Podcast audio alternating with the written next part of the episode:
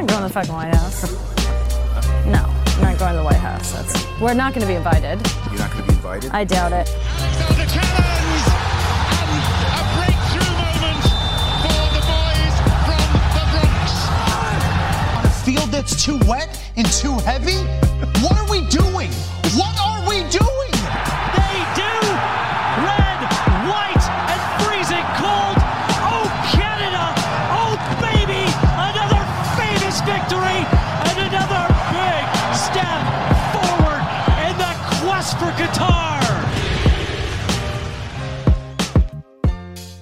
Bonjour à toutes, bonjour à tous. La MLS is back sur les ondes de hype et on se retrouve pour notre rendez-vous hebdomadaire autour de l'actualité du soccer en Amérique du Nord. On ne change pas une équipe qui gagne, je serai comme d'habitude aux côtés de monsieur Antoine Latran. Comment ça va Antoine? Hello Kevin, ça va très très bien. Gros programme aujourd'hui et excité de faire euh, cette émission. Écoute, je suis content de te retrouver parce qu'on avait fait une petite pause la semaine dernière, on s'en excuse, hein. on a eu entre le jour férié et un peu moins de temps. On a fait un petit break, mais on est de retour cette semaine avec un, un programme euh, assez varié. Pas d'invité aujourd'hui, on va rester à deux parce qu'on va pas mal parler d'actualité. Dans un premier temps, vous en avez l'habitude, on va vous donner nos tops et nos flops de ce week-end. On va revenir sur les résultats. Il y a encore eu des matchs bien fous, bien MLS comme on les aime. Et puis derrière, on va parler un peu de toute l'actu. On a des changements de coach, peut-être que vous les avez vus.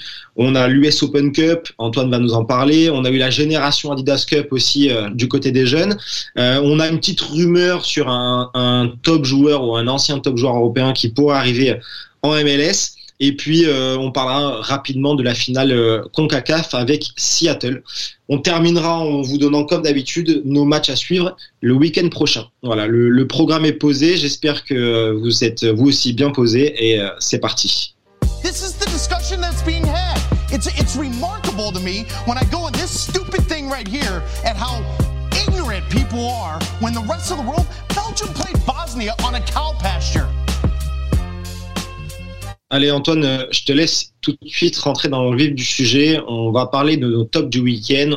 On détaillera les résultats par la suite. Euh, il me semble que tu as choisi l'Inter Miami.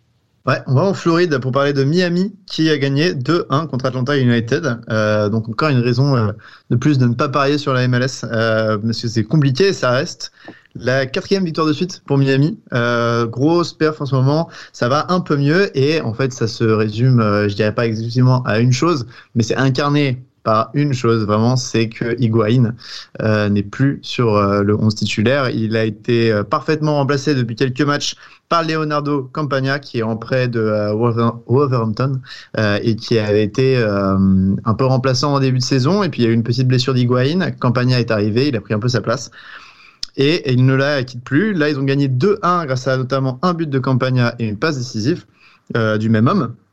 Euh, et certes, il y avait des absents à Atlanta United, il n'y avait pas Joseph Martinez, pas de Guzan, mais on retrouvait tout de même euh, Cisneros ou encore Almada qui ont fait des, plutôt beaux matchs. Mais leur défense était pas terrible, à l'image de notamment George Campbell hein, qui a eu du mal pendant toute, toute la rencontre. Mais à Miami, il y a vraiment quelque chose qui se passe. C'est, on voit une équipe qui a vraiment de l'envie. Euh, Phil Neville, pour la première fois, tu as l'impression que c'est ce qu'il fait de ce groupe. Euh, on a vu euh, notamment euh, des, des beaux appels, une performance plutôt bonne, et c'est là où il faut saluer le le taf qui est fait par Chris Anderson, qui est le nouveau directeur sportif cette saison, euh, qui a fait un recrutement, qui est un ancien de Seattle, bien entendu, euh, vu qu'il est brillant, euh, et il a fait un recrutement 4 étoiles euh, malgré des moyens très réduits. Là, on a Bryce Duke qui marque le deuxième but, c'est une recrue de cette saison. On a DeAndre Yedlin qui a fait un très très bon match. Et euh, moi, j'ai un peu des doutes en le voyant arriver. Finalement, il, il gère très bien et à mon avis, c'est de bon augure pour euh, la sélection américaine plus tard. Euh, et puis Campagna hein, qui allait chercher en prêt. Euh, donc on a une nouvelle équipe de Miami qui se fait très belle et euh, l'image un petit peu qui, sort de cette rencontre aussi, c'est que on a eu Higuain qui est donc rentré à la 82e en remplaçant de Campagna il s'est fait bouer par le stade, bouer pardon, c'est un gros anglicisme, mais sifflé par le stade qui n'en voulait pas et Campagna a dit au stade de se calmer, mais ça semble quand même être un- une image, un symbole de cette transformation de Miami. Est-ce que, euh, est-ce que au final, on, on en avait parlé nous, je sais plus avec quel invité, euh, il me semble, peut-être avec Chris Mavinga, je, je sais plus ou Florian euh, Valo, mais euh, on disait que moi personnellement, je, je pense que son comportement a influé grandement sur les résultats. Il n'y a pas que ça, bien sûr, mais euh, il était tellement exécrable pardon, sur, sur la pelouse qu'avec ses coéquipiers, on n'était pas étonné. Et, là, ça se passe mieux. Est-ce que le divorce euh, est pas doucement en train d'être consommé? C'est compliqué. Il y a eu des rumeurs en plus sur le fait qu'il allait prendre sa retraite en fin d'année. Son père qui l'a dit à la radio argentine.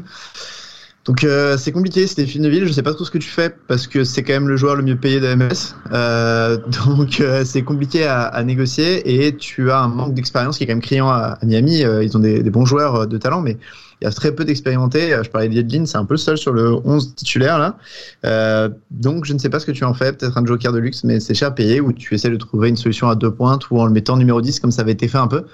Moi, j'ai bien aimé son profil l'année dernière. On voit qu'il y a un manque d'effort, mais techniquement, ça reste Higuain. Il est quand même au-dessus de tout, enfin, pas mal de joueurs MLS. Euh, donc je pense pas qu'il faut le mettre au placard direct, mais il faut essayer de, faire un système qui puisse marcher, peut-être justement en numéro 10 ou en super sub. Moi, je pense, en fait, il y a un manque d'effort parce que tout simplement, je crois qu'il est plus capable de faire les mêmes efforts qu'on voyait bien sûr en Europe ou même quand il arrive en MLS. Euh, donc, en effet, comme tu le dis, vu qu'il est payé très cher, ça paraît compliqué de s'en passer euh, totalement et de le mettre au placard parce que ça fait quand même un gros salaire. Euh, après, voilà, il faut voir si est-ce que lui va accepter d'être seulement le joker de luxe et de ne rentrer que 10 minutes à la fin? Connaissant euh, comme on voit, moi je, je suis pas certain, je sais pas ce que tu en penses, mais euh, ça, ça peut être euh, difficile sur le long terme de lui dire on va te faire jouer euh, un quart d'heure à chaque match en fin de rencontre. C'est clair, mais s'il n'y a pas le choix, enfin en fait c'est tant que Campana continue à scorer, je veux dire t'as pas trop d'autres solutions. Non, moi je pense peut-être le voir justement en poste de numéro 10. c'est quelque chose qui a déjà été fait chez d'autres équipes MLS quand il y avait des stars en déclin. Enfin je pense à, à DMC à Seattle ou même Ibrahimovic à la fin les Galaxies parfois pour jouer avec deux attaquants, finalement, il le replaçait en 10 un petit peu. Peut-être qu'ils font comme ça, euh, mais sinon les, les compétitions s'enchaînent. Hein. Euh, ce sera fin de contrat à la fin de l'année et puis euh, au revoir. ouais, je pense que si ce n'est avec le football, mais au moins avec la MLS, ça devrait se terminer cette histoire avec euh, en fin de saison. moi, en termes de top, je suis parti sur le match complètement fou entre New York et Toronto. Je vous pose un peu le, scénario. Toronto mène 2-0 à la demi-heure de jeu sur deux buts. D'ailleurs, on en reparlera, je pense, au cours de saison, de l'attaquant espagnol Jesus Jiménez, qui en a marqué déjà 4 en championnat. Et puis le match va s'emballer. Castellanos réduit le score avant la mi-temps. Et au retour des vestiaires, Toronto implose. Euh, Andrade égalise à la 49e. Rodriguez marque à la 54e. Puis Keaton Parks à la 58e. New York mène 4-2, 5-2 avec le but de Gabriel Pereira euh, à, un quart d'heure de la fin. Là, on se dit que c'est terminé, mais c'est bien mal connaître la MLS, euh, puisque dans les, euh, je crois, quatre dernières minutes, on a le jeune DeAndre Kerr et le vétéran, pour le coup, Michael Bradley, qui vont inscrire deux, buts et faire revenir Toronto à 5-4. Donc un match assez fou. je sais pas ce que tu en penses, mais ça va pas permettre à ceux qui disent que les défenses de MLS euh, sont pas au niveau de se calmer. Euh, mais offensivement, euh, offensivement, on s'est régalé. Pour continuer sur euh, New York, New York en début de saison, c'était 5 buts en 5 journées. Euh, on en est à 11 en deux journées parce que la semaine dernière, on n'a pas pu en parler parce qu'on n'était pas là, mais New York a gagné 6-0 contre Salt Lake. Moi, la question que je te pose, c'est là, je m'en souviens très bien, on en avait parlé avec Chris Mavinga qui nous disait New York en début de saison un peu compliqué à cause de la de la CONCACAF. Euh, maintenant qu'ils sont sortis, est-ce qu'on retrouve un New York qui va jouer les premiers rôles d'après toi? Ça semble être le cas et pourtant en plus il y avait quelques absences. Euh, je pense à Maxime Morales qui est pas là, il y a Maxime Chano qui est pas là, euh, il y a aussi euh, Tina Home qui est un des meilleurs euh, latéraux de la ligue qui est pas là. Donc euh, ouais franchement c'est solide, ça enchaîne, il y a moins de compétition, donc c'est plus simple. Maintenant j'ai envie de voir l'été comment ça va faire si Tadej Castellanos part. là ça va être un peu plus compliqué mais en tout cas il semble être sur une bonne piste. Moi j'ai une question pour toi, c'est toi qui as regardé le match. Il y a j'ai vu que les deux buts de Jiménez étaient partis de, de passes décisives euh, de Cossy Thompson euh, sur la droite.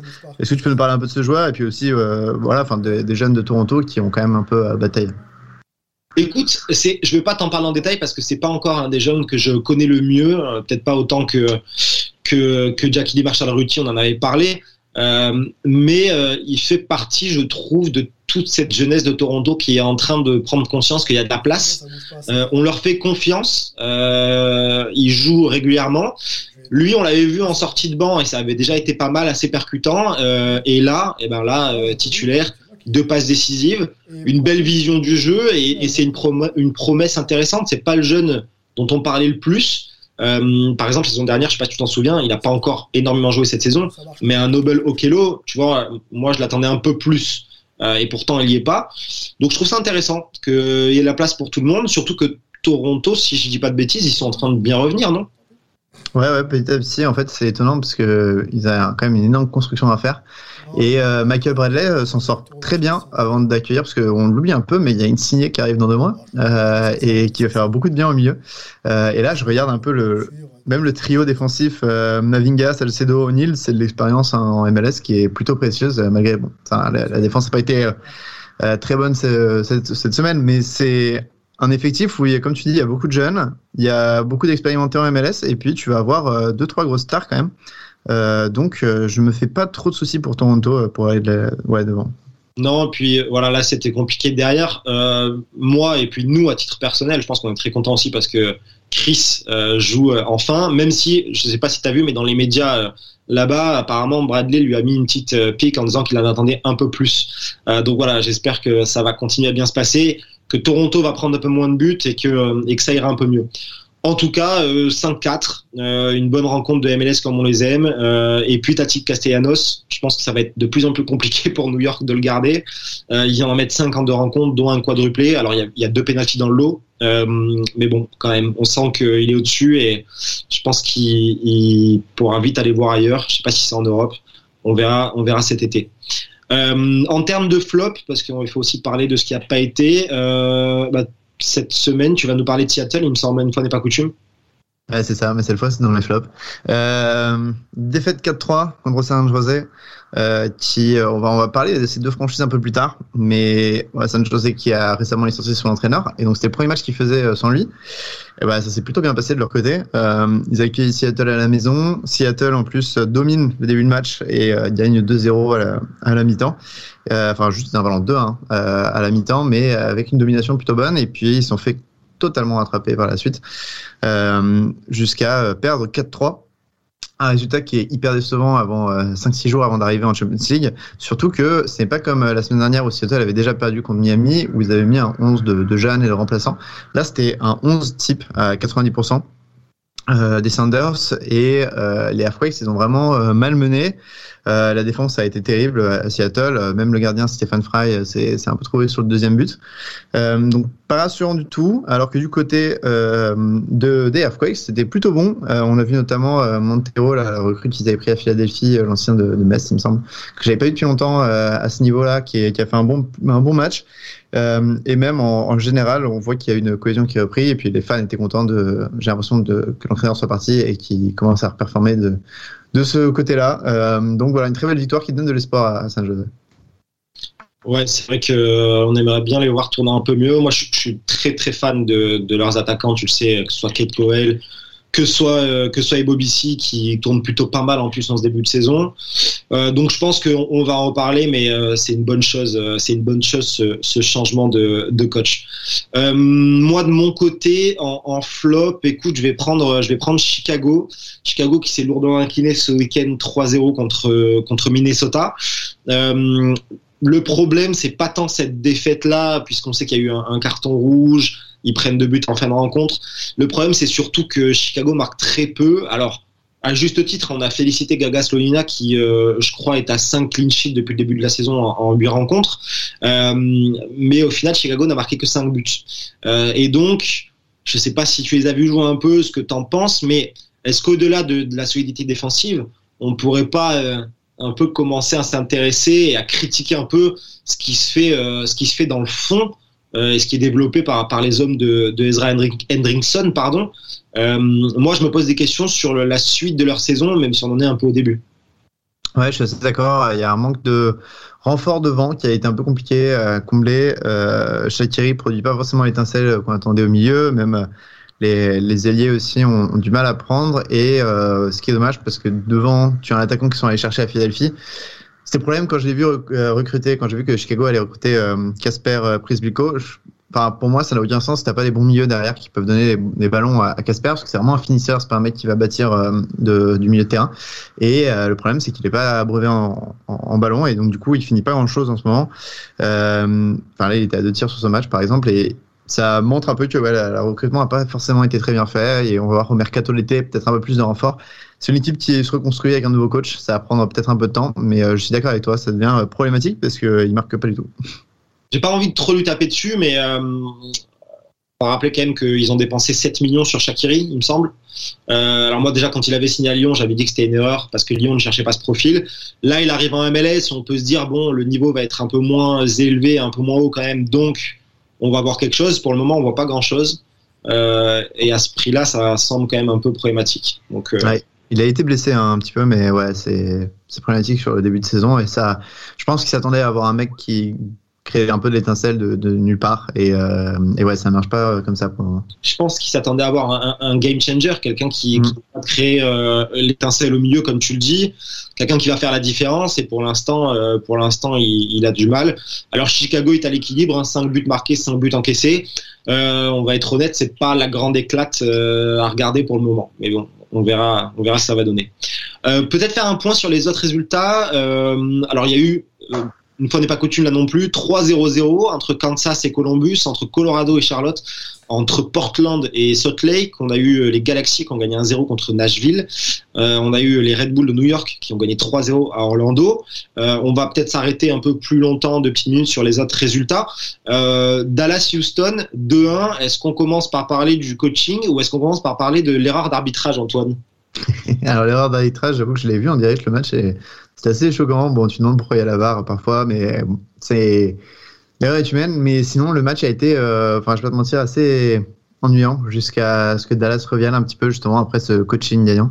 Euh, je peux t'en laisser parler si tu veux justement, mais dans l'ensemble, c'est cher payé pour Houston hein, qui ont des, errements pendant 20 minutes à la fin et ça leur retombe dessus.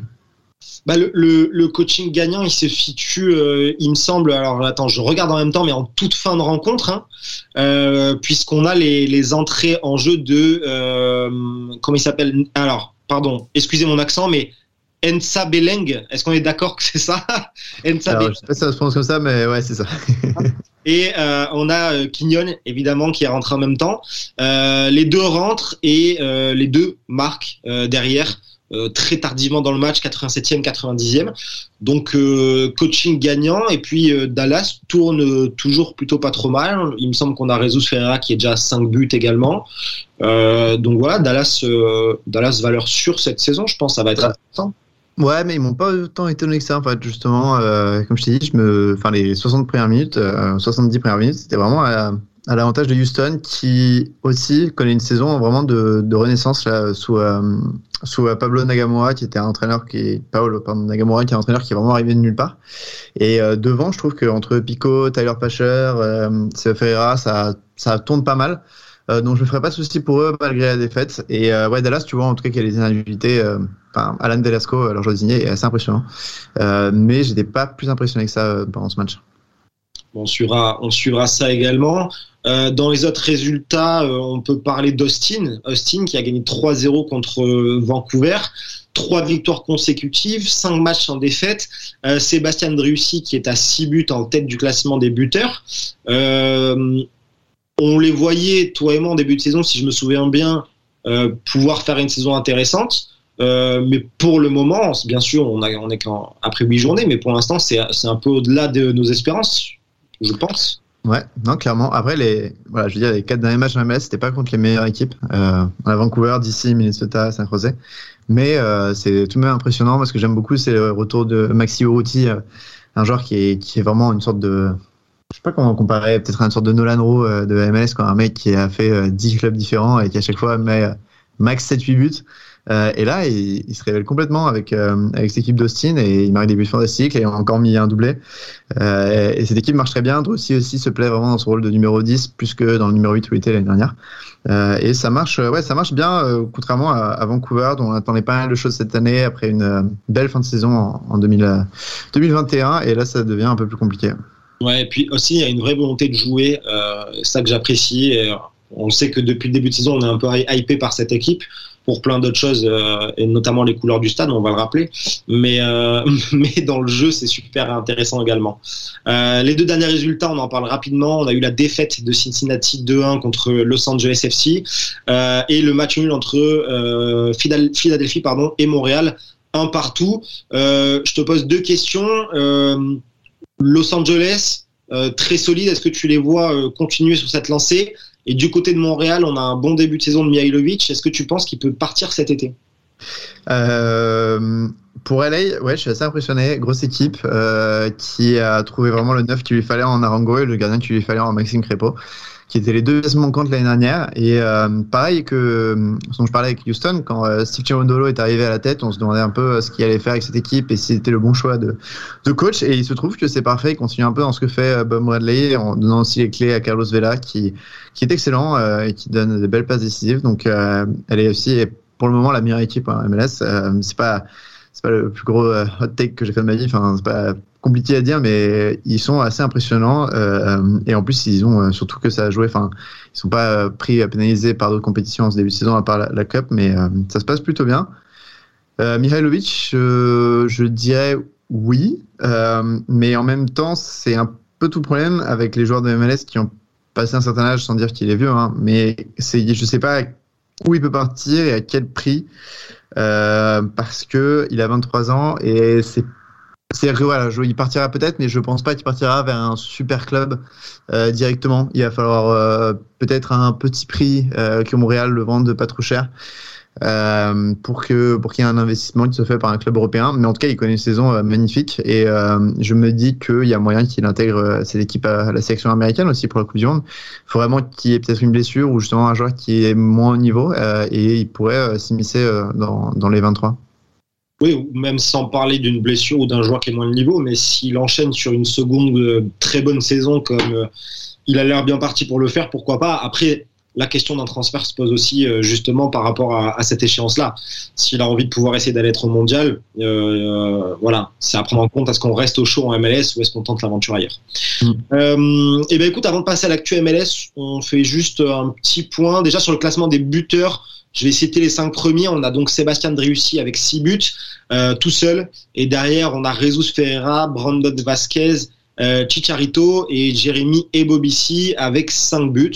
Euh, donc pas mal de, de noms connus.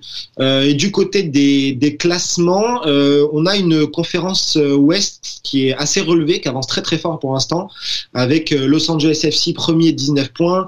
On a Austin 17, Los Angeles Galaxy 16, Dallas 15. Euh, et sur le reste des players pour l'instant, Minnesota 5e, Salt Lake 6e et Houston 7e. Tout en bas, Vancouver, 4 petits points. Euh, et de l'autre côté, euh, alors malheureusement, ils sont revenus à leur dernière place, Cincinnati. ils sont encore là.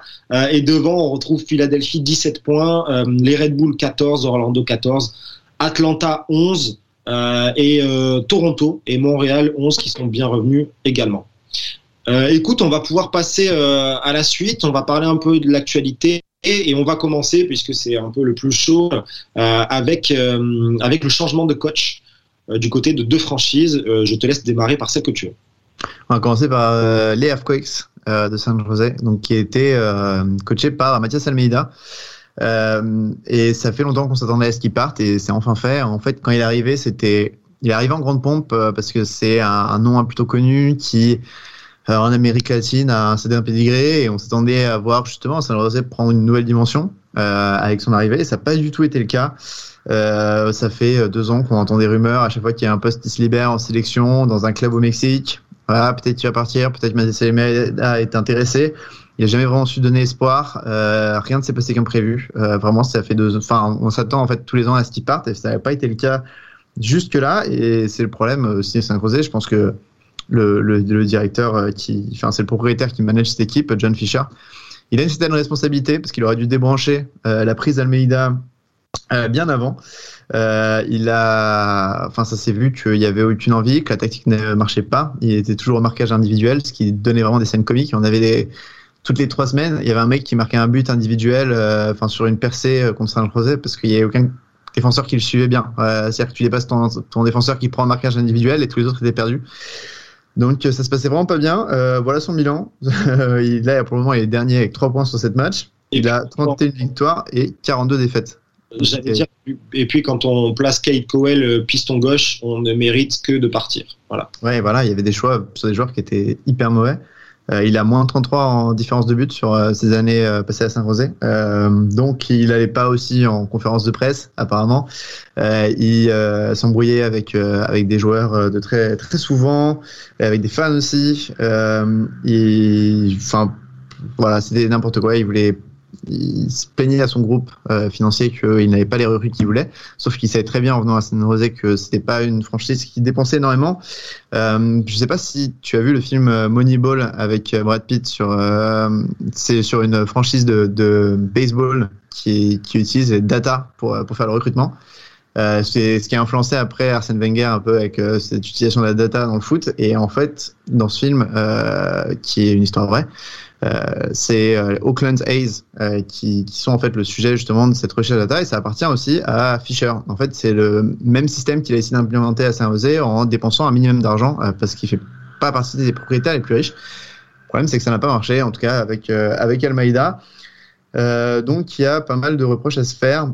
Il y a un nouveau GM, donc General Manager, qui est arrivé en juin dernier, qui s'appelle Chris Leitch et qui fait pas mal de choses euh, plutôt bien. Il avait déjà en fait au dernier mercato viré tous les mecs d'Almeida qui avaient trop de salaire et qui étaient mauvais.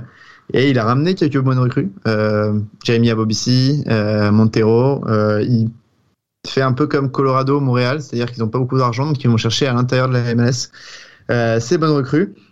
Et ils sont en train de laisser une petite place à la formation. On parle de Coel, mais il y a aussi le, le, gardien Marcigoski qui fait partie de cette Bay Area, qui est donc la, la géographie près de San Francisco où tu as un nid de talent énorme grâce à, toute la population latino-américaine mais qui est pas du tout bien exploité. Euh, et c'est là où San José va peut-être à mon avis dans le futur justement s'orienter euh, plus tard. Puis ils en ont euh, on en reparlera euh, rapidement mais on peut en parler déjà un petit peu maintenant mais ils ont dans la formation Nico Tsakiris que j'ai vu jouer justement durant la génération Adidas Cup et qui a fait ses débuts, il me semble, la semaine dernière, si je dis pas de bêtises, en coupe. Il avait fait ses débuts en MLS en mars. Euh, et il a marqué un but en, en, en, US Open Cup, il nous en parlera peut-être. Euh, donc c'est vrai qu'ils ont quand même euh, quelques jeunes intéressants à sortir et euh, ce serait pas une mauvaise idée qu'ils continuent à développer ça. Maintenant, le, le la question, pardon, c'est euh, c'est vers quoi on se dirige, avec qui, qu'est-ce qui va se passer d'après toi? euh, je pense qu'on va se diriger donc vers un modèle à la Colorado euh, dans ce délire de justement peu dépenser, aller chercher des joueurs MLS et puis essayer de former tout le talent qui est en BRA. Comme tu le disais, euh, il y a des jeunes qui, qui sont en. Euh, et faut vraiment que ça soit clair en fait parce que j'ai l'impression que bah, Mathieu Semida, on lui a promis des choses qui ne sont pas passées.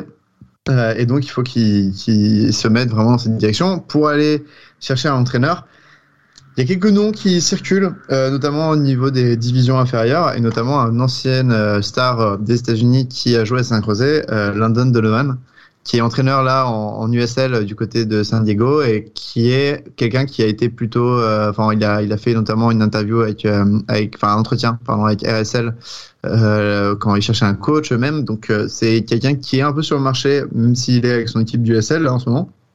Mais il y a aussi Luching Gonzalez, le entraîneur de Dallas, qui chez les jeunes euh, aux États-Unis, ou aussi Hugo Pérez, le sectionneur de, de Salvador. Il y a moins de coachs disponibles là, parce qu'on a vu pas mal d'assistants être, euh, être euh, nommés à droite à gauche. Donc le marché est plus petit. Et enfin, London Donovan, serait cool que lui commence sa carrière justement à MLS, au club où il a commencé sa carrière en tant que joueur. ce serait une belle histoire, mais je sais pas si c'est le meilleur poste qu'il peut obtenir en, en MLS. Oui, après. Après, euh, je pense que si on lui propose un poste, même s'il est un peu installé en, avec sa réserve, à mon avis, euh, il ne faudra pas long pour qu'il pour vienne.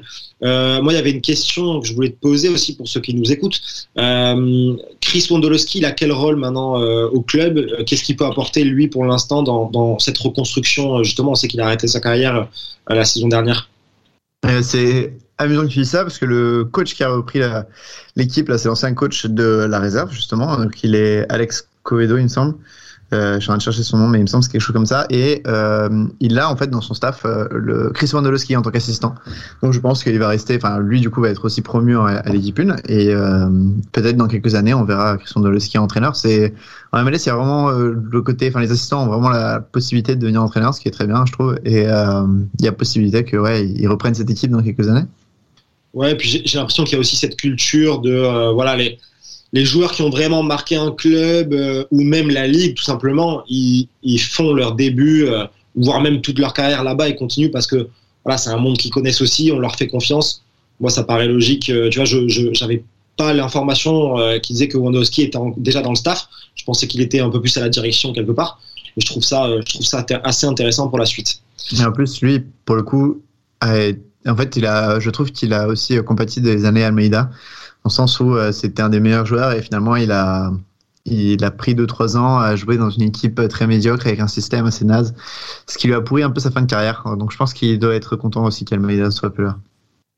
Alors déjà, euh, ce changement-là, euh, on en a eu un second pour le coup, si on a terminé avec, euh, avec Earthquake, on en a eu un second qu'on attendait un peu moins euh, du côté de DC United. C'est ça, au lendemain de, au lendemain d'une victoire en coupe 3-0, euh, il y a Hernan Losada, l'Argentin de 39 ans, qui a été euh, licencié par DC United. Il a duré seulement 5, 15 mois, euh, une saison et demie à peu près, et euh, c'était un ouais, très surprenant parce qu'on s'y attendait pas du tout. C'était pas du tout euh, dans les rumeurs, etc. Malgré un- une saison un peu compliquée, même l'année dernière, mais c'était pas quelque chose qu'on attendait. Et en fait, il se trouve que euh, en coulisses, il était brouillé avec pas mal de monde. Euh, il a les d'ici qui a gagné ce week-end euh, contre New England 3-2 et après la victoire, il y a le capitaine qui a dit bah oui forcément on joue mieux quand on s'amuse.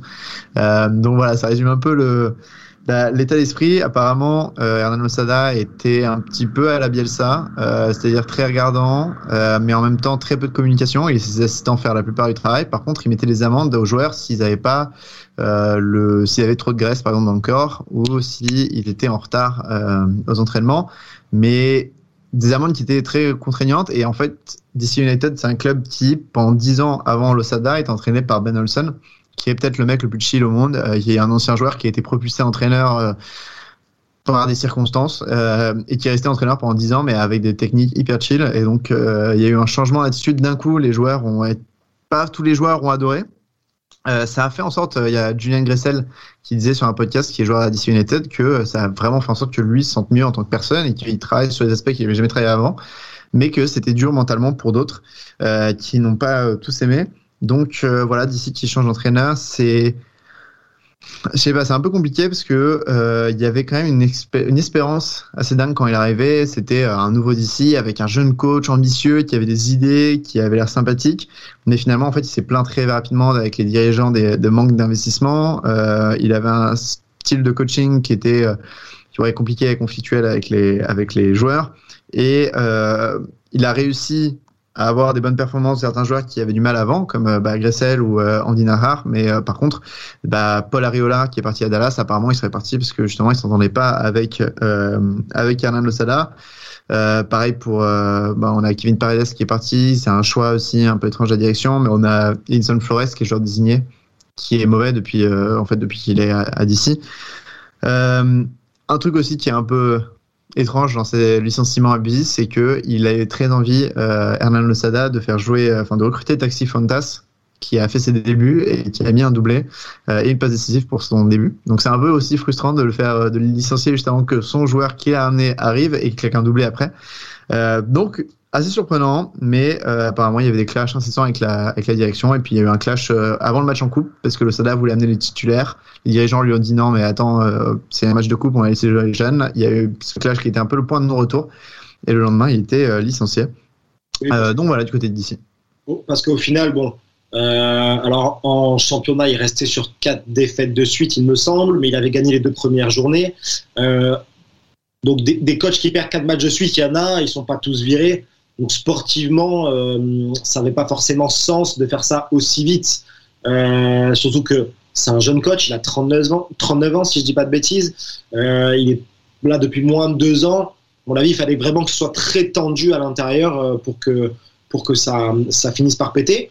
La question, c'est vers qui on se dirige pour la suite? Est-ce que du coup, c'est un adjoint là aussi qui monte? Est-ce que quelqu'un va arriver? Quelles sont les dernières informations à ce sujet? Pour le moment, ce serait un adjoint qui resterait euh, en intérim pour le coup. Ce serait Chad Aston, qui est un ancien joueur euh, et qui est euh, très proche de pas mal de joueurs DC. Apparemment, le vestiaire l'aime beaucoup. Donc il y a moyen qu'il reste tant que c'est pas catastrophique, je pense. Ils vont lui donner une sorte de période d'essai en intérim. Et euh, sinon, on va se retrouver avec peut-être la même liste de noms. Euh, je pense aussi à John Harks, qui est entraîneur à Greenville en troisième division et qui est un ancien légende en fait de DC. Il a joué euh, de trois ans là-bas et puis un ancien international américain. Donc lui fait partie aussi des petites rumeurs qu'on pourrait avoir, à mon avis, euh, dans, les, dans les mois qui arrivent. Mais je pense que pour le coup, eux vont donner un peu de chance à Chelaston. Euh, surtout que l'effectif a très bien réveillé là, face à New England en gagnant 3-2. Euh, donc voilà. Bon, alors, c'est, on va faire un petit pari, mais déjà deux coachs virés après, après huit journées. Qui sera le prochain? J'ai l'impression que du côté de Vancouver, il va pas falloir trop forcer pour qu'il y ait un changement. Ouais, c'est une bonne, un bon pari. Euh, je t'avoue, en début de saison, j'avais mis Almeida direct. Euh, là, je regarde un petit peu le classement. Euh, en effet, tu as Vancouver qui est en plus entraîné par un intérimaire de l'année dernière, donc, euh, mais ils lui ont redonné juste un, un nouveau contrat assez récemment. Euh, sinon, ce qui serait pas trop étonnant pour moi, serait Columbus, euh, parce que l'équipe est vraiment forte sur le papier. Et la saison, après la saison du titre en 2020, ils ont eu une saison horrible l'année dernière. Et là, ils sont euh, sur euh, quatre défaites de suite aussi. Euh, donc, ça peut être aussi Caleb Porter à Columbus. On va suivre, on va suivre ça, mais par contre, on va rester un peu sur sur DC puisque quel que soit le, nouveau coach ou l'intérimaire qui va rester un peu, il pourrait voir arriver un certain Garrett Bale. On fait un petit point sur cette rumeur. Qu'est-ce que ça vaut? Est-ce que c'est, on est sur de l'info, on est sur de la rumeur? Qu'est-ce que tu en penses? Alors, il y a de l'info concrète qui dit que euh, vraiment, ils se sont rencontrés plusieurs fois, les dirigeants, et ils l'ont fait encore euh, très récemment, avant-hier, je crois. Euh, donc, il y a un intérêt, c'est en discussion. Après, je pense que ça va coincer niveau salaire, forcément.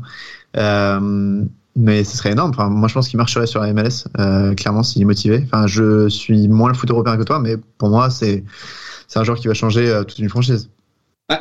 Je pense que tu fais signer dans n'importe quelle franchise de MLS et on se régale. On se régale parce que au Real, euh, voilà, on sait que il joue très peu et je pense qu'il a plus du tout envie d'être là. Mais on l'a encore vu sur une des dernières trêves internationales avec le, le Pays de Galles. Même sans jouer en club, il arrive en sélection et il est encore décisif. Euh, C'est encore un Gareth Bale très intéressant. Je pense que c'est un Gareth Bale qui est très intéressant pour la MLS, que ce soit sur l'aspect sportif ou sur l'aspect euh, sur l'aspect marketing. Enfin, que ce soit d'ailleurs pour que les Européens suivent ou pour que les Américains s'intéressent encore un peu davantage. Euh, là, on a Insigne qui va arriver, mais je sais pas ce que tu en penses. Je trouve que Gareth Bale c'est quand même un, un, stade un peu au-dessus. Euh, il est un peu plus mondialement connu que, que donc moi ça me paraît être un coup intéressant à tous les niveaux. Ouais, c'est marrant parce qu'il est plus connu, mais en même temps, euh, bah, tu vois, il, passe, il reste sur les saisons où il a pas beaucoup joué, alors qu'Insigne il reste sur un titre de champion d'Europe. Donc c'est assez euh, intéressant, mais euh, je suis d'accord. Enfin, en termes de non sexy, c'est beaucoup mieux euh, Gareth Bale.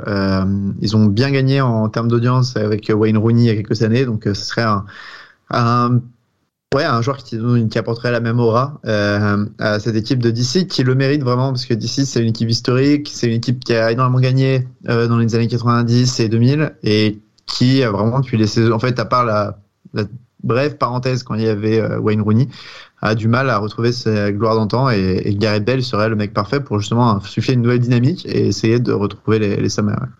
Je compte sur toi. Euh, je te laisse une semaine pour préparer ça. Tu nous fais un petit plan des golfs euh, de Washington, euh, histoire qu'on sache si Bale peut s'intégrer correctement.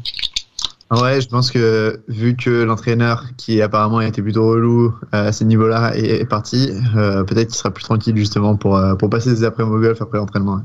Après, tu vois, plus sérieusement, c'est ce qui s'est passé un peu du côté de Miami avec, on disait, un Matuidi qui était peut-être pas le seul d'ailleurs, mais certains arrivent un peu en vacances.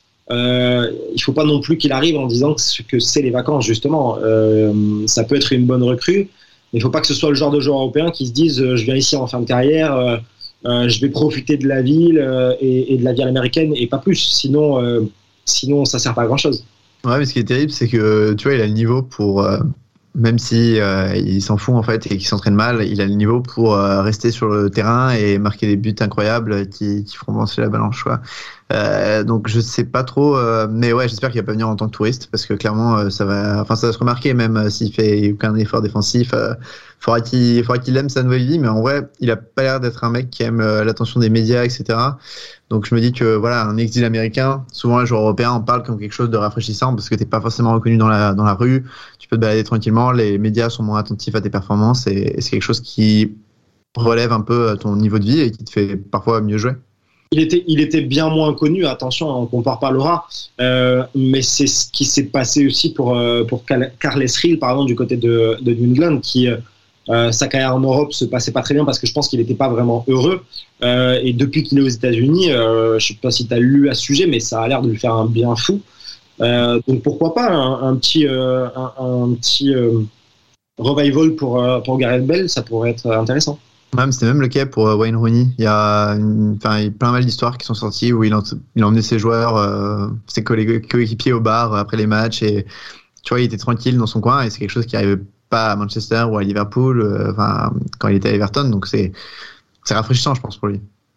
Alors on va, on va suivre ça pour le, le, mercato qui de toute façon va, va vite euh, arriver en Europe et va vite se terminer. Tu as les dates de fin de mercato en MLS Il me semble que c'est fin avril, non? C'est ouais, le 4 mai et euh, ça reprend en juillet. Donc euh, ça laisse encore un peu de temps.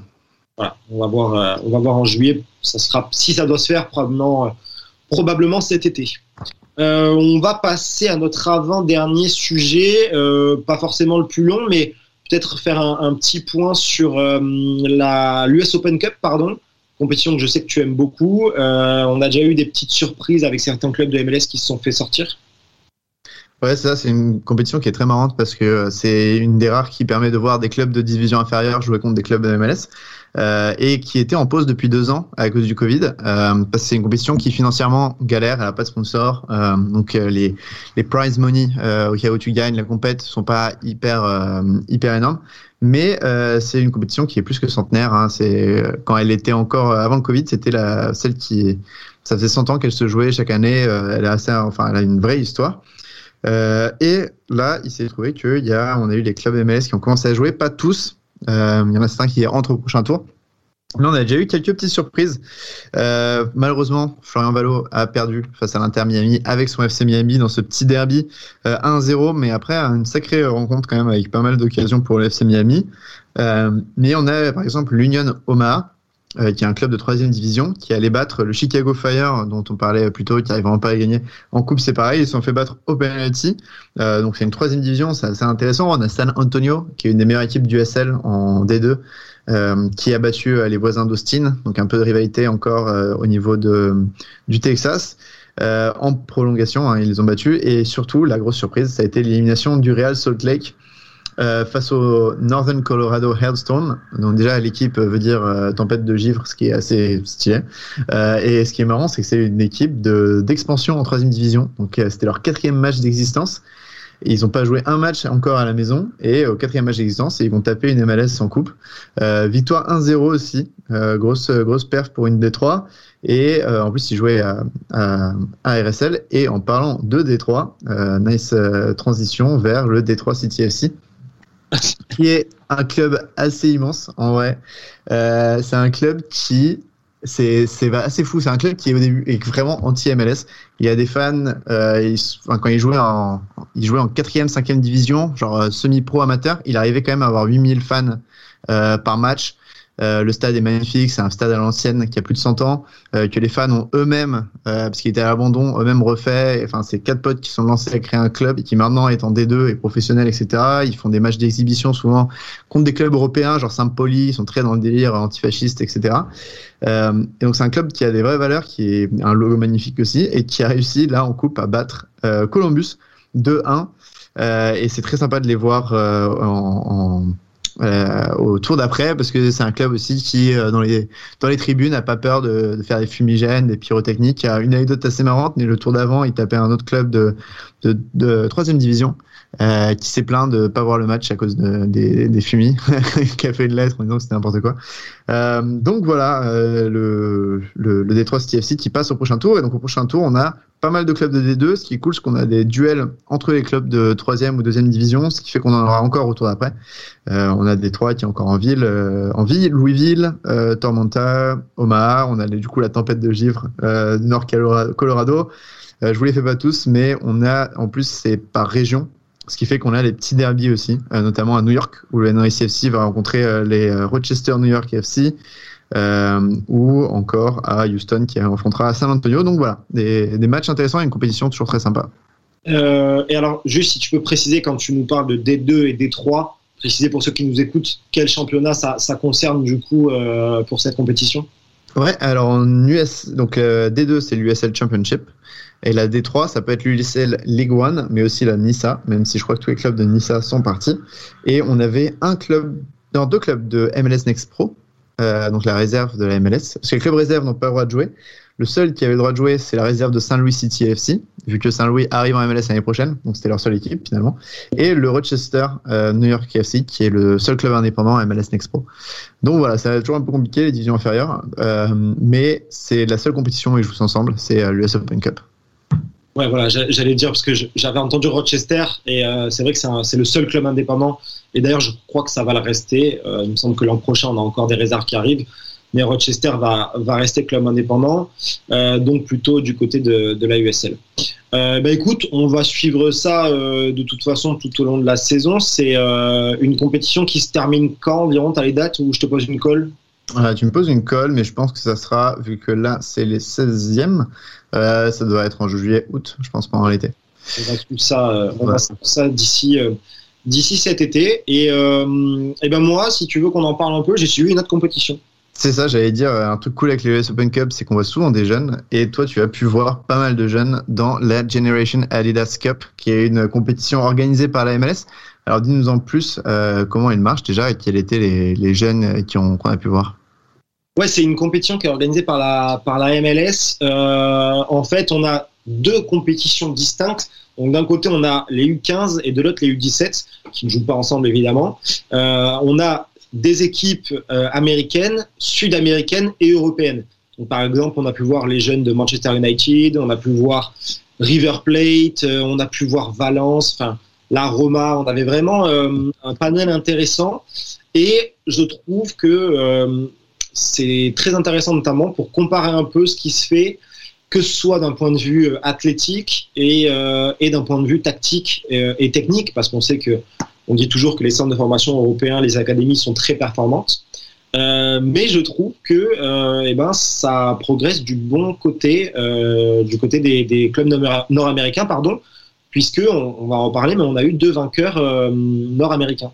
Ouais, juste avant de te parler des perfs, je vais te demander comment est-ce que tu as suivi ça? C'était euh, en direct retransmis, c'est ça, et totalement gratuitement Ouais, alors tous les matchs n'étaient pas retransmis, hein, euh, c'est un peu dommage, mais il y avait quand même une bonne partie des matchs qui étaient retransmis euh, gratuitement sur YouTube, euh, commentés, euh, commentés avec une réalisation assez intéressante. On avait des, des plans qui nous permettaient de bien pouvoir suivre et analyser le match si on voulait le faire. donc c'était plutôt plutôt sympa. Il y avait des matchs en plus qui attaquaient en journée heure française. Alors bon, plus la compétition avançait, plus c'était un peu tard, mais c'était plutôt intéressant. Moi, je trouve que pour pour apporter de la visibilité euh, au football, ça commence par les jeunes et, et c'est bien de voir ça. En fait, c'est quasiment fait pour les scouts, quoi, ouais, et pour les agents euh, qui veulent aller trouver de nouveaux talents. Ouais, je, je pense parce que euh, du côté américain, je sais pas trop quand tu es là-bas, euh, mais du côté français, je serais curieux de savoir combien de personnes l'ont regardé euh, vraiment. et tu vois, sur les réseaux, je sais qu'il y a pas mal de, scouts qui l'ont regardé. et en effet, c'est parfait. Voilà, c'est tu es à l'autre, de l'autre côté de l'océan, mais tu peux un peu voir ce qui se fait et puis suivre euh, certaines équipes européennes euh, et, voir les confrontations. Donc, c'était, euh, c'était vraiment enrichissant. Ok, bah, et ouais, du coup, au niveau des perfs, tu disais deux vainqueurs MLS, donc les franchises MLS sont plutôt bien débrouillées. Elles se sont plutôt bien débrouillées. Euh, de manière générale, on a eu des, on a eu des, des bonnes performances toute la compétition. Euh, ça n'a pas été facile pour les clubs européens. Je vais penser aux U17 de la Roma qui se sont fait sortir en phase de poule par euh, Miami et Kansas. Euh, on a Columbus qui a sorti les U17 du Celtic euh, dès les 16e ou les 8e de finale. Et pour avoir regardé un peu, euh, le Celtic, c'est très très physique, très porté vers l'avant. c'est vraiment une belle équipe. Et Columbus avait fait un bon match. on avait les jeunes de Manchester United avec notamment leur capitaine euh, un demi-5 Kobe Mainu au milieu de terrain qui était dantesque et qui se sont fait sortir également. Euh, et on a eu, on a eu deux victoires finales. Euh, du côté des U15, ça a été Portland qui a gagné contre Valence. Et du côté des U17, je vais te faire plaisir puisque c'est Seattle qui a gagné contre les Mexicains de Tigre. Les Tigres. Donc, euh, donc c'est une réussite, une réussite, et je pense que les gens qui qui pensent un peu sans regarder la MLS ou s'intéresser aux jeunes que l'aspect tactique est délaissé, je crois qu'ils devraient s'intéresser à ce qui se fait dans les académies parce que euh, on a vu de, de super choses. Ouais, tactiquement, c'est. Est-ce que tu as vu un style un peu différent entre les équipes européennes et, et nord-américaines? Il y a toujours cette envie d'aller marquer des buts.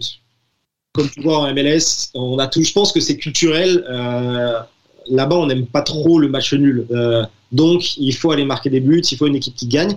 Ce qui était sympa aussi, précision importante, c'est que les matchs ne duraient pas 90 minutes. Ils duraient deux fois 30, à part pour les demi et la finale où je crois que c'était deux fois 40. Euh, donc, le temps est plus restreint. Il y a un peu moins d'arrêt de jeu.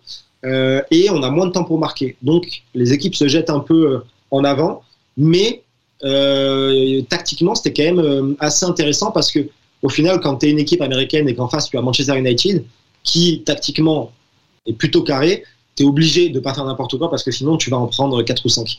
Euh, donc on a eu des équipes qui se sont mis au niveau et, euh, on a vu de belles choses. De toute façon on a deux vainqueurs euh, nord-américains de franchise de MLS. Donc c'était assez intéressant et à tous les postes, tous les postes, on avait des, des joueurs qui sont sortis du lot. Je peux t'en citer un du côté de Seattle si tu veux, mais voilà, je sais pas comment va être Seattle du côté des gardiens dans les années à venir. Mais le petit Wyatt Nelson, c'est un 2005, je pense qu'il va faire plaisir. Ok, et tu avais d'autres euh, d'autres joueurs en tête euh Ouais, on a eu, on a eu euh, des noms que tu dois connaître. On a eu Jude Willings euh, de Salt Lake qui a signé, il me semble, on me dira si je dis une bêtise, mais il a signé un contrat homegrown cet été, c'est en 2006. Euh, donc c'est encore très jeune, on va pas le voir tout de suite, mais il, a signé cet été. On a eu, on en parlait tout à l'heure, euh, Nico Tsakiris euh, du côté de San euh, 2005 aussi milieu de terrain qui a joué un peu. Euh, et on a eu euh, un Mexicain du côté du Galaxy. Alors si vous ne le connaissez pas, il s'appelle Alejandro Alcala. C'est un 2005. Euh, c'est un ailier. Et je vous conseille d'aller voir ça tout de suite sur les réseaux. Euh, techniquement, c'est super super intéressant. Euh, et puis moi, mon petit coup de cœur de la compétition, ça a été Mika Burton euh, du côté d'Austin. Alors, je t'assure que cette fois, c'est pas à cause de la couleur du maillot ou, quoi que ce soit, mais c'est un, meneur de jeu né en 2006 euh, qui est super intelligent et je pense qu'on on va vite le, voir de toute façon quand Austin sera en MLS Next Pro et puis ensuite en, MLS. En tout cas, vivement l'année prochaine parce que c'était super intéressant. Ouais, c'est euh, organisé, c'était la deuxième édition, troisième édition, je sais plus. Il me semble que c'était la troisième, il me semble, vérifiable la troisième, et c'était organisé à, à Frisco, au Texas. Mhm. Ouais, donc euh, par la MLS, et, et c'est bien que la MLS justement prenne ce. Parce que ça permet aussi au club européen en fait de voir les, les jeunes de la MLS et finalement euh, de s'intéresser euh, aux recrues potentielles dans quelques années. Donc euh, ouais, une très belle initiative. Non, non, c'est bien dans les deux sens. Je pense que les, les jeunes Américains voient un peu ce qui se fait en Europe, euh, et puis les Européens découvrent aussi comment ça travaille euh, du côté des académies. Et, euh, et on a des belles surprises parce qu'on aurait pu s'attendre à ce que les Européens roulent un peu sur la compétition, et ça n'a pas été du tout le cas. Donc tant mieux, tant mieux en tant que bah, en tant que on va dire, de la MLS et du football nord-américain, on est, on est très content que ce soit passé comme ça. On va, passer pardon, à la fin de l'émission.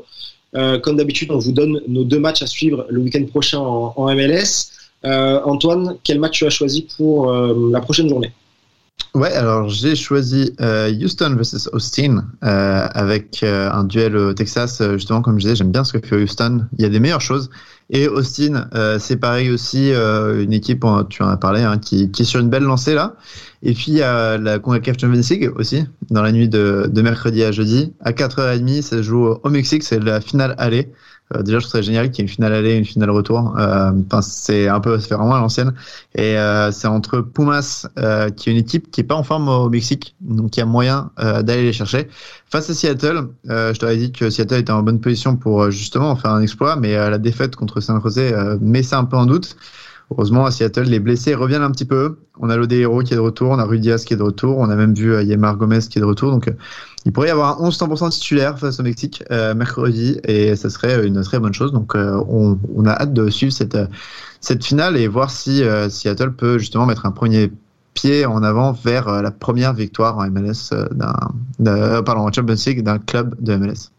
Alors le, le match se jouera dans la nuit de mercredi à jeudi euh, à 4h30 heure française il me semble euh, parce que c'est au Mexique donc pas pas simple à suivre. Le match retour, c'est semaine suivante ou deux semaines Ouais. Et c'est pareil, 4h30, parce que c'est la côte ouest avec Seattle. Et euh, ce sera la semaine après. Donc, si Seattle est titré, il est titré chez lui, ce qui pourrait être très cool. Voilà, donc pas facile pour suivre ça, à part si euh, vous avez du mal à dormir. Euh, ce sera plus facile de suivre Houston contre Austin, euh, qui sera samedi prochain à 19h30 heure française. Euh, ce sera, euh, alors pas le match d'ouverture, pardon, ce sera le deuxième match, parce qu'en fait le match d'ouverture, ce sera dans la nuit de vendredi à samedi entre New England et Miami. Euh, mais voilà, si vous voulez suivre un, un des deux matchs, je pense que ce sera plus simple de suivre la MLS. Euh, de mon côté, je vais, euh, je vais te parler de, Montréal-Atlanta, qui sera samedi soir également. Ce sera à 22h, donc encore un horaire euh, acceptable. Euh, je trouve que c'est déjà un, choc de haut tableau intéressant. On a parlé de Montréal qui ne perd plus, qui gagne des matchs, qui est revenu sixième en conférence Est. Et puis on a Atlanta qui, euh, qui a le même nombre de points, qui est quatrième. Euh, donc je pense que ça va être un des matchs intéressants du, du week-end. Euh, Montréal, c'est pas toujours forcément encore très au point, mais euh, ça reste accrocheur. Je trouve qu'ils ont des qualités, des capacités mentales pour toujours revenir dans la partie. Donc je trouve ça intéressant. Voilà, je sais pas, je sais pas ce que c'est ton, ton petit pronostic sur euh, sur cette rencontre, mais moi je vois bien Montréal enchaîner à domicile. Ouais, c'est possible. Ils sont sur une belle lancée et euh, à domicile aussi, ils sont difficiles à accueillir. Donc euh, pourquoi pas? Euh, et euh, en tout cas, ça va, ouais, ça va être un, un match probablement très plaisant à regarder. Et alors si je dis pas de bêtises, on a Seattle en plus qui va jouer ce week-end également. Le match n'est pas repoussé cette fois? Non, et je m'attends à ce que ça soit un 11. euh, Enfin, contre Miami, c'était un peu la même chose deux jours après la Champions League. Ils avaient eu un 11 totalement remanié avec plein de jeunes et, et des remplaçants, et je pense que ça sera plus ou moins la même chose, puisque le jeudi après, ils enchaînent. Ouais, surtout que le, la rencontre de MLS, ce sera la réception de Vancouver. Euh, donc probablement de ce qui se fait de, de, de pire en ce moment dans la ligue. Euh, donc peut-être qu'il y a la possibilité de tourner un petit peu. Antoine, merci euh, beaucoup pour ton expertise. C'était encore une fois très sympa. Un plaisir, toujours. Et puis, écoutez, on touche à la fin de cette émission. Comme d'habitude, euh, je vais vous inviter à poursuivre euh, les débats sur les réseaux sociaux et sur les réseaux de, de Hype.